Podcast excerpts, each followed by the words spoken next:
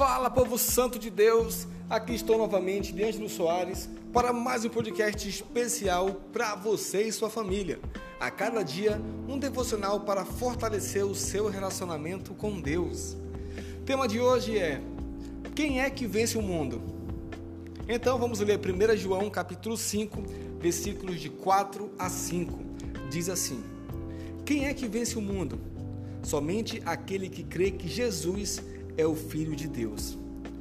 O mundo é um sistema que jaz do maligno, onde o poder, o dinheiro, a incredulidade corrompem as pessoas, afastando-as de Deus. Infelizmente, nesses casos, o pecado pode nos levar à morte eterna. Mas existem aqueles que vencem o mundo. No versículo anterior, em 1 João 5,4, está claro: o que é nascido de Deus vence o mundo. Você pode se perguntar: quem é nascido de Deus? Encontramos a resposta em 1 João capítulo 5, versículo 1. Todo aquele que crê que Jesus é o Cristo é nascido de Deus. E todo aquele que ama o Pai ama também o que dele foi gerado. Se você crê que Jesus é o Salvador, você é nascido de Deus.